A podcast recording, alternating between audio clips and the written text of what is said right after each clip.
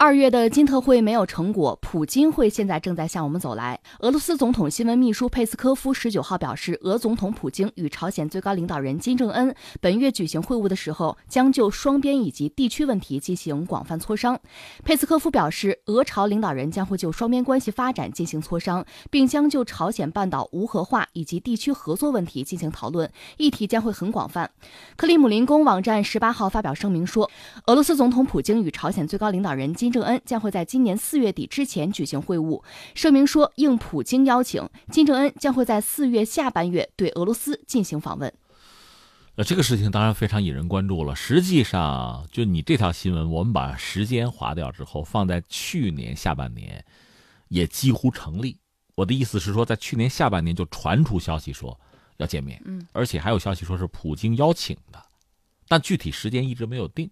如果有什么意外的是，去年居然是两次和特朗普见了面，没有和普京见面，而挪到了今年在四月底。看来这次这是算官宣是吧？俄罗斯官方的一个表述，看来成型的可能性非常之大了。就这么一个状况。那到此为止呢，这个世界上主要大国的领导人和金正恩也算是都见了面了。你看，我们包括美国，包括俄罗斯，这都见了面了，嗯，很有意思。其实，如果我们做一个简短的这个关注和分析的话呢，我下面这些话在去年其实就成立，是什么呢？你看啊，如果双方见面的话，各自有什么诉求呢？我们说俄罗斯方面恐怕是这么几个诉求：一个是呢，呃，既是表明也是实施，就是在半岛问题上，你说是和平问题也好啊，核安全问题也好，或者说朝美关系问题也好，在这一系列问题之中，俄罗斯是从来没有，也不可能，也不想。一直不想，永远不想缺席的，有我，我在，人在，这是他表达的一个一个意思。另外，确实呢，俄罗斯去年和前年，如果听我们节目都知道，和西方的关系不是很好。说到底呢，西方一直在对俄罗斯进行这样那样的制裁，这个制裁肯定是带来两方面的影响，一个是在经济上肯定会受影响、受损；另一方面呢，在国际关系啊、国际博弈的层面，那么多的国家制裁你。那从这个国际关系啊，就像国际舞台上，那恐怕也是一个相对被动和不那么让人愉快，或者面子上不太过得去的这么一个状况。那怎么办？多交朋友，多联络嘛。那和朝鲜的联络也是其中的一个一个因素，一个选项吧。另外呢，实际上我们要说，呃，这可以追到苏联和朝鲜，那很早以前就是有联络的。而且这种关系，这个渊源是很深的。后来到苏联解体之后呢，俄罗斯和朝鲜的关系呢有一系列的调整和变化。但是现在我们看到又走到了一个相对比较亲密的这么一个阶段吧。这是我们看有历史上的这个延续性在。当然，另外呢，俄罗斯和朝鲜的这个联络，你可以看作是俄罗斯和美国和西方博弈的过程之中呢，也在为自己在在积攒一些动能啊、势能啊。砝码呀，牌呀，可能还是有这样的一些因素在吧，也刷刷存在感。这是从俄罗斯这个层面，那从朝鲜这个层面，其实道理也很简单。一方面呢，就是半岛的和平，半岛的无核化。从朝鲜来讲呢，确实也需要拉更多的参与者进来。如果单独是他面对美国的话，那他可能觉得从力量上讲，肯定是要薄弱很多。那么多一些参与者，哪怕多一些就是关注者、目击者，于他可能都是有利的。另外呢，在最近这两年，我们知道国际形势发生很大的变化，朝鲜面对的外部的格局、外部环境也发生了非常大的变化。在这个时候呢，重续和俄罗斯之前的这个友谊啊，这个交情，想必也有它的必要。再就是现在就直接面对和特朗普的博弈嘛，这个时候把普京拉入局内。对他来讲，显然是有想法的，有这个算计的，这是肯定的。所以，我们大概讲讲，就是因果关系，呃，双方的诉求似乎很清晰。就这套词儿啊，这套嗑，去年下半年拍到这儿，应该说也成立的。那现在拍到这儿，应该说更成立，因为现在的格局和去年又有所不同。嗯，去年总的来说，就是半岛的和平进程啊，无核化的进程，似乎有一度给人感觉是。高歌猛进，还比较顺利，但是呢，这个两次就金特会，特别是第二次金正和特朗普见面之后呢，形势似乎不像之前那么乐观了。因为真的到了硬核这部分，就像我们之前分析过多次，这个时候你要说让步，或者说在这个次序上乱了，那是不可想象的。所以到这就卡住了，就卡在这儿了，这门槛高到迈不过去了。嗯，到现在双方应该说都没有放弃再见面，就是特朗普和金正恩都没有把话说死。但是呢，金正恩这方面大概做了一些动作，一个是他表态说，如果再见面，那就是有条件的、有前提的。另外呢，最近他做了一些事情，呃，包括他去空军部队做了这个指导吧。他们不叫空军，他们叫航天和防空军。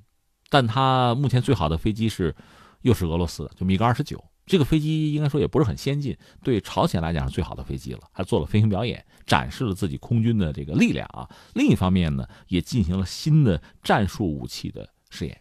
当然说美国方面呢，没有特别严厉的口吻，呃，反而说，啊，这个不是战略武器，这很重要啊。那就表达了一个还希望和金正恩再谈，还表达了这样一个就没有把门关死的态度。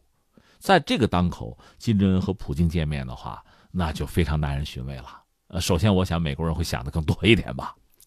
我注意到日本媒体也是非常关注这次普京会。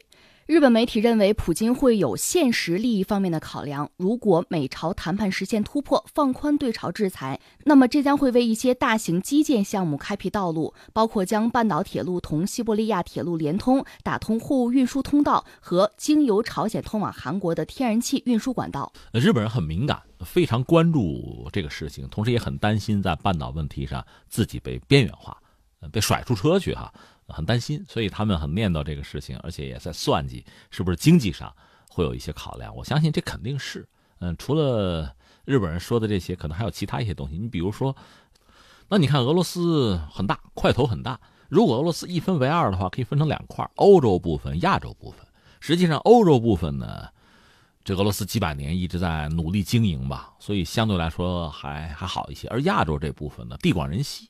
要开发起来难度是比较大，它劳动力是不够的，它人口出生率太低，而朝鲜没有这个问题，呃，中国当然也没有这个问题。问题在于，如果只是中国来开发西伯利亚的话，可能有些俄罗斯人会会焦虑，嗯，觉得是不是鸡蛋不要放到一个篮子里。那么如果说和朝鲜有一些合作，朝鲜的这个劳力就劳动力的输出，帮他解决就是在所谓远东开发问题，这个他们也也多次沟通过。这是实话，早他们就商量过这个事情，但是大规模的做，看来难度是不小，不那么容易。因为朝鲜可能只是有劳动力，但是从技术和经验上讲，包括从资金啊项目上，那就是另一个问题，恐怕还无从谈起。只不过这是一个选项，是一种可能性。呃，那你要让我说呢？实际上，刚才我谈到了苏联时代和朝鲜就有着非常密切的关系。呃，我们讲现在朝鲜的第一任领导人是金日成。二战结束以后呢，朝鲜半岛光复，那金日成呢，实际上是和苏军一起进入的，就朝鲜。就当时后来是朝鲜战争爆发，那确实苏联的态度是支持金日成，这是没有问题的。战争结束以后呢，苏联和朝鲜的关系也是比较密切的。我记得和大家曾经聊过，因为有苏联的帮助吧，朝鲜本身国家又不是很大，所以它工业化和现代化的进程一度是搞得不错，甚至它的农业农业的机械化。有人讲，甚至超过当时我们中国，只不过在苏联解体之后，这一切戛然而止。道理很简单，它可以有很先进的农业机械，但是它没有油，没有能源。以前在这个苏联解体之前呢，双方可以以非常好的，比如说呃以物易物啊，就是货换货的，或者说是贷款或者其他什么方式吧，援助啊，低价呀，可以拿到大量的燃料。但是苏联解体之后呢，俄罗斯确实自顾不暇。那对朝鲜的态度呢，一个。就是如果再有类似的交易，那就得真金白银的交钱了。这是当时俄罗斯真实的态度，而朝鲜因此和俄罗斯的关系等于说有所疏离吧。你要到交钱了，那朝鲜本身那阵经济曾经还好，但是苏联解体之后呢，实际上经济上的一个靠山就没有了。因为本来曾经是，包括东欧国家是有一些经济上的往来的。朝鲜国家不是很大，它不可能面面俱到，有一个特别完整的工业体系，它没有。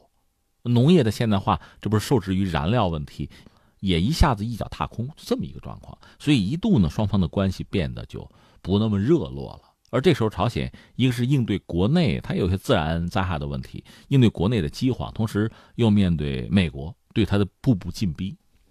其实朝鲜的核问题，他真的下决心，就是搞先军政治、搞核武器，和美国的关系一下子变得就是剑拔弩张。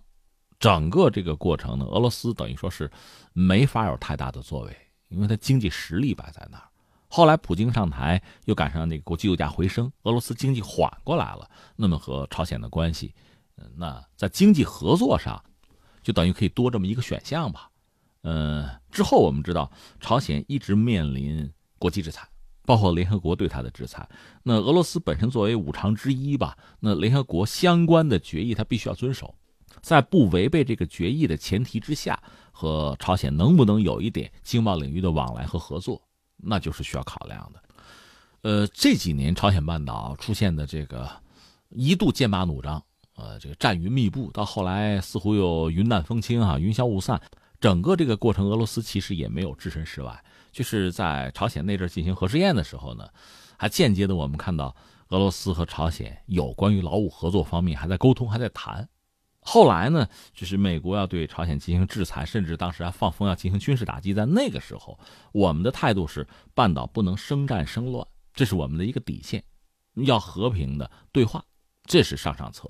当时实际上俄罗斯也是有一个类似的建议，就是要谈嘛。最后实际上中俄的建议是生效了，那就是双暂停、双轨制，就这么一个状况。所以俄罗斯在半岛的这个和平进程之中，确实也发挥了它相当的作用。那如今呢？呃，如果双方领导人见面的话，相信可谈的会会很多。刚才我们大概也做了一个分析，大家各自有诉求。呃，那在不违反联合国相关决议的情况下，双方在经贸领域能不能，包括人道主义援助方面，能不能有一些合作，有一些呃双方哈互动，这种可能性是比较大的。那么这次普京会会对下一步美国和朝鲜的互动造成什么样的影响呢？这是非常耐人寻味的哈，我们走着瞧，我们就看哈。实际上现在说这个，我倒觉得为时尚早。一个是我相信美国会高度关注他们两个人的见面，另外，以特朗普的性格，也许还会说点什么啊。呃，那关键是普京和金正恩见面之后，会传递出什么信息？双方比如有一个公报，或者说新闻上会有一个什么样的表述？这个是非常让人感兴趣的。但你说对之后美国和朝鲜之间这个互动会有多大的影响？我个人以为呢，一个是美国肯定不希望这个影响太大，特别是负面影响。第二呢，说朝鲜从金正恩这讲呢，他顶多是我觉得还是想筹集一点自己手里的牌或者筹码。如果因为和普京见面，最后和美国就没法互动了，未来和特朗普见面呢，可能性完全就丧失了。我相信这也不是他的诉求，所以他也不希望有太负面的影响。那至于俄罗斯，当然不愿意背这个锅了。所以你看，普京和金正恩见面，啊，双方会相谈甚欢，相信啊，而且放出来的东西，我觉得会有一些建设性，对美国可能更多的也会有压力和促进，但是不至于导致美国和朝鲜的互动戛然而止，不应该这样。